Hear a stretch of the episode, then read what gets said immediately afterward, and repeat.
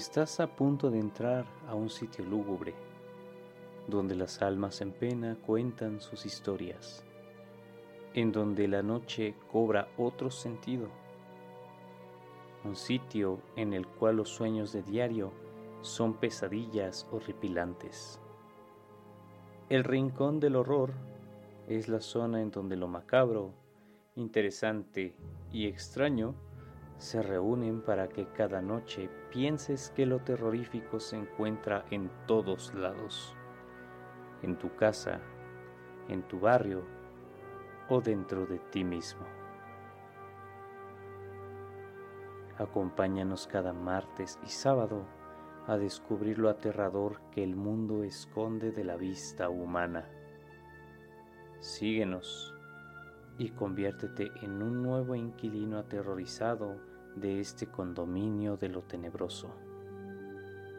El rincón del horror te está esperando.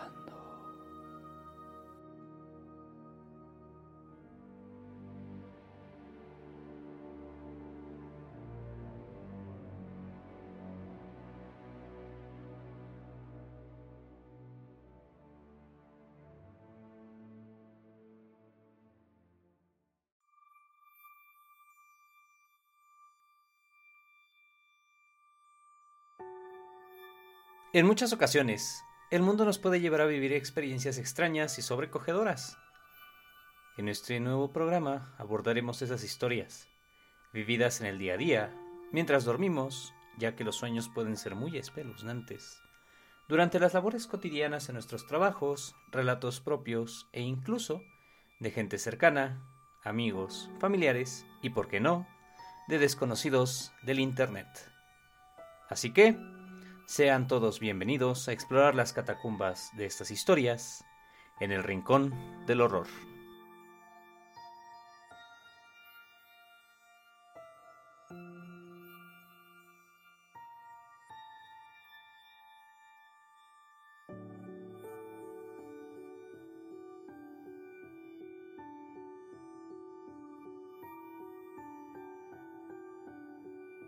Bienvenidos a todos. Para empezar con este nuevo programa, como tal, una edición piloto, contaremos algunas historias encontradas en portales de internet, en los cuales se cuentan algunas cosas un poco extrañas, espeluznantes y que te podrían dejar pensando toda la noche.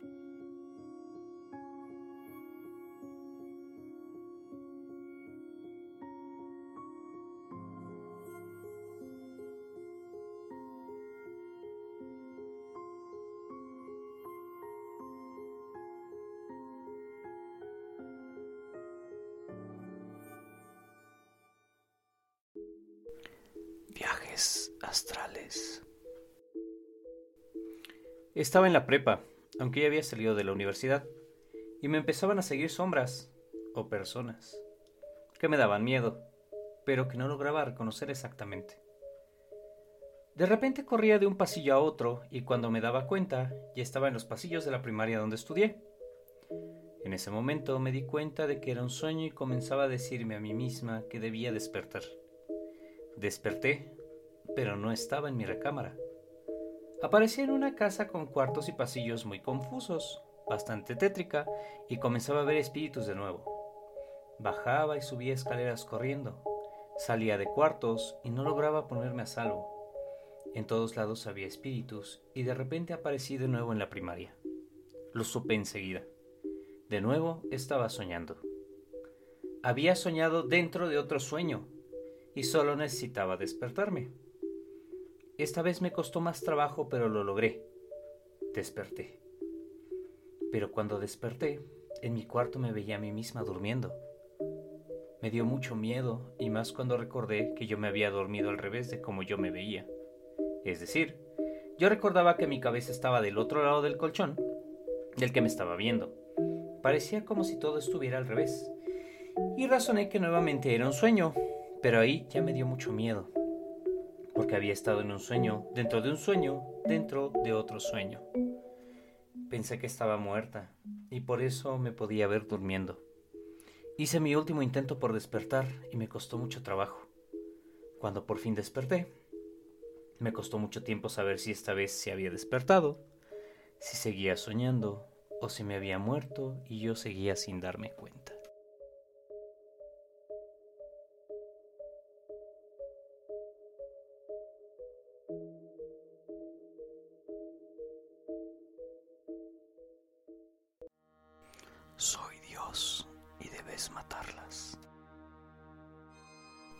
Estaba en un evento con algunos familiares y una prima me dejaba cargar a su nuevo bebé. En ese tiempo acababa de nacer el niño y todos en la familia lo amaban. Y a mí se me caía. Mi tía y mi abuelita me ponían una regañiza espantosa y yo me iba corriendo y llorando de miedo de que me regañaran más. Iba hacia una iglesia a pedir que me perdonaran por lo que hice. Y justo en la entrada del techo me caía una pistola. La tomaba, miraba hacia arriba y no había nadie. Una voz me decía, soy Dios. Yo te la envié. Creo que sabes lo que tienes que hacer. Tu abuelita y tu tía no te van a perdonar que dejaste caer al bebé. La única solución es que las mates con esa pistola. Y yo le decía que no podía hacer eso, que estaba horrible y que me negaba. Y la voz me decía, soy Dios y tienes que hacerme caso. Te envié la pistola por algo y tienes que darle uso o vas a estar condenada para siempre. Tú decides.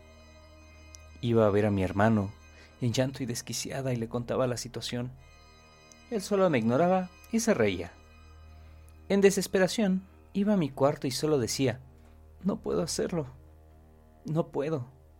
No puedo matarlas. No quiero.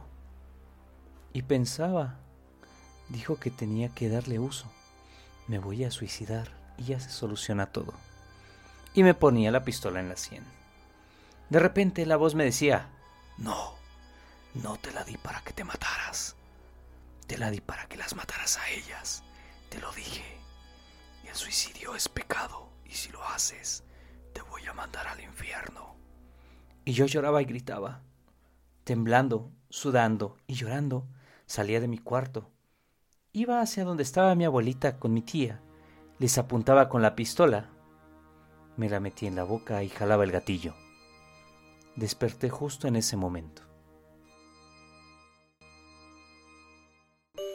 La deliciosa muerte de cuna. Una vez soñé que mi tía me encargaba a su recién nacido mientras ella iba a comprar su comida. Cuando ella se retiraba, yo lo tapaba para que no pasara frío. Y como había olvidado en la casa de al lado, pues iba. Pero lo peor es que cuando volvía me daba cuenta de que el niño había muerto de asfixia y como no sabía qué hacer, me lo comía. Luego empezaba a tener mucho miedo porque lo que menos quería era que mi tía se diera cuenta que por mi culpa su hijo había muerto. Entonces, cuando volvió, le dije que ella había dejado la puerta abierta y que alguien había entrado a la casa y que se lo había llevado.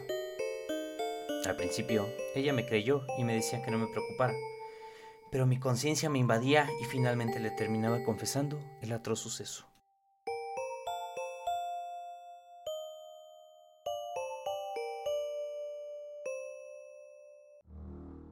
Sueño compartido. Una vez soñé que alguien me había atacado y lo maté en defensa propia, pero no había pruebas suficientes que mostraran que fue en defensa propia. En el sueño, mi amigo, que es abogado, me ayuda a ganar el caso después de hacer una investigación a nivel de película de crimen. Eso no es lo más fuerte. Unos días después, le cuento el sueño y ¿qué ocurrió? Él había tenido el mismo sueño, con los mismos sucesos donde él era el abogado y yo el acusado.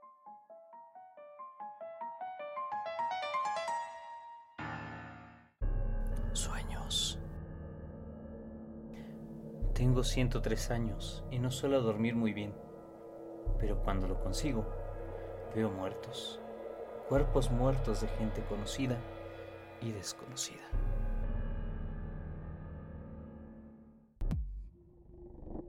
Narcótico. Cuando se te está pasando el efecto de la heroína, los sueños son muy vívidos. En uno de ellos estaba flotando en el universo, entre estrellas y planetas.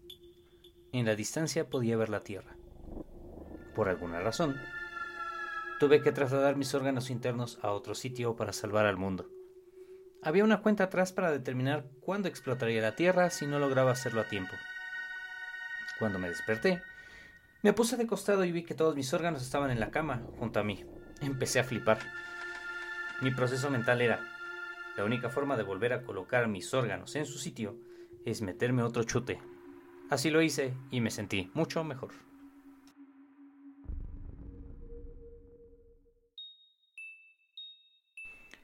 Enfermedad.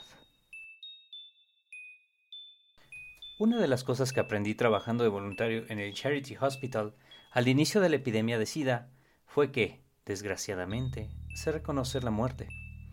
Sé cuándo se está acercando. No lo considero una bendición, sino más bien lo contrario. En mi sueño, miro al espejo y veo la muerte reflejada en mi rostro. Conozco esa mirada. Hay algo en sus ojos, un vacío. Estoy muriéndome de lo mismo por lo que he visto morir a miles de personas.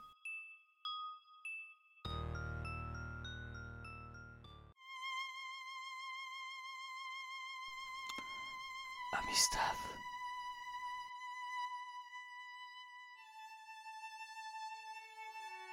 En Afganistán, uno de mis amigos fue asesinado por su mejor amigo accidentalmente. Muchos meses después, ya de vuelta en los Estados Unidos, soñé que alguien tocaba el timbre de mi puerta. Al abrir, vi a mi amigo, ahí de pie, feliz y radiante, con una mochila. Le habían dado un permiso de 48 horas en el cielo. Pasamos el fin de semana juntos, yendo de bares, hablando y paseando a mi perro, Roxy, por el parque. Allí vimos al mejor amigo de mi amigo, lo abrazó y le dijo, siempre serás mi hermano. No quiero que tu corazón se llene de culpa por lo que ocurrió. Luego vi que mi amigo sostenía su cuello y había sangre.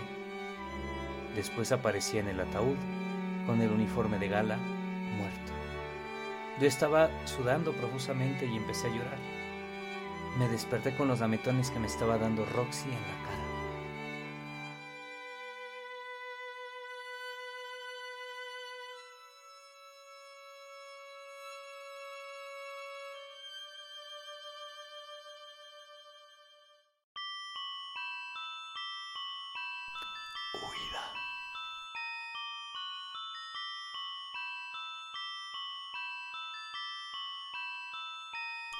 En el sueño siempre estoy corriendo, cogida de la mano de una amiga.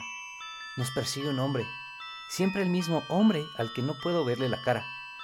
Llegamos a una bifurcación del camino y nos separamos, pensando que el hombre solo podrá seguir a una de nosotras. Justo entonces aparece un segundo hombre sin rostro.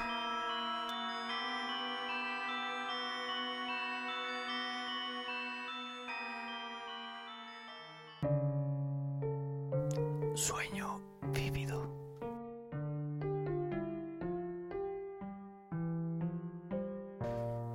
Esa es una historia un poco más personal. Hace algunos años recuerdo que un familiar estaba internado en el hospital. Para esto lo llevaron pues lejos de la ciudad en donde vivo para poder hacer algunas operaciones que eran un poco riesgosas. Justamente y extrañamente, una de mis hermanas empezó a tener un sueño muy extraño, en el cual decía que un muerto se salía de la casa por el comedor y se iba directamente a la casa de mis familiares, que, pues, mencionado antes, estaban en el hospital por la operación de mi prima. Poco tiempo después de eso, mmm, hablándolo concretamente un par de días, mi hermana despertó gritando que el muerto se había salido de la casa. Y repetía a cada momento, el muerto se salió de la casa. El muerto se salió de la casa, se fue al techo. Y pues claro, siendo más chamaco, más niño, más mocoso, dependiendo de donde sean y de donde nos escuchen, pues uno se levanta saltando de la cama. En ese momento yo dormía en una litera. Días después me tocó quedarme con mi hermana a cuidarla. Mientras hacía mis tareas, mientras ella estaba jugando para tratar de olvidar el mal rato, se me ocurre que nos fuéramos a ver la televisión. Se me ocurre voltear hacia mi mano izquierda y veo claramente como mi abuelita entra y entra por la puerta. Sin embargo, al momento de hablarle, no se escuchó absolutamente nada. Y por más que preguntaba si alguien estaba dentro, solamente se empezó a sentir un poco de aire frío en la habitación. Al paso de los días, mi madre me llegó a comentar que mi papá tuvo la mano levantada como si estuviera agarrando algo y le bajaba la mano y la volvió a subir y volvió a bajar su mano y volvió a subir. Cuando se logró despertar mi padre, comentó que alguien le estaba dando una bolsa de color negro e impactantemente como algo muy, muy aterrador. La misma bolsa descrita estaba a un lado de la cama. Después de esto, no supimos cosas extrañas, mi hermana pudo descansar nuevamente y mi papá nunca volvió a mencionar a la persona que le estaba entregando esa bolsa.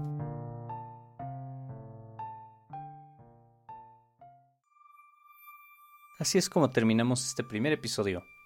Algo corto, algo que nos dejará pensando toda la noche. Sobre sueños, sobre algunas historias un poco espeluznantes, pero que al final del día nos darán mucho que pensar.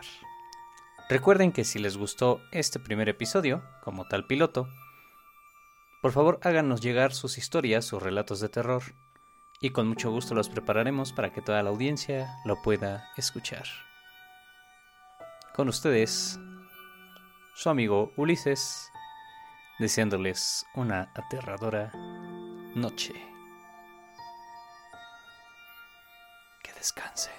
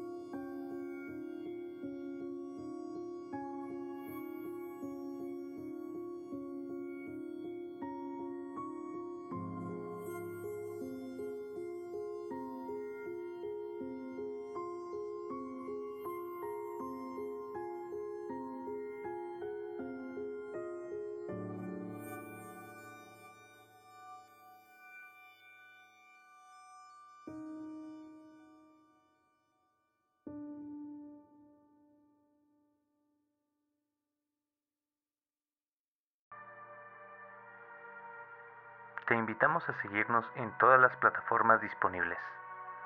Acast, Spotify, Anchor, Google Podcast y Apple Podcast. Comparte estas historias con tus amigos y familiares y hagamos crecer este su canal. Recuerda darnos un pulgar arriba y estaremos escuchándonos en un nuevo programa.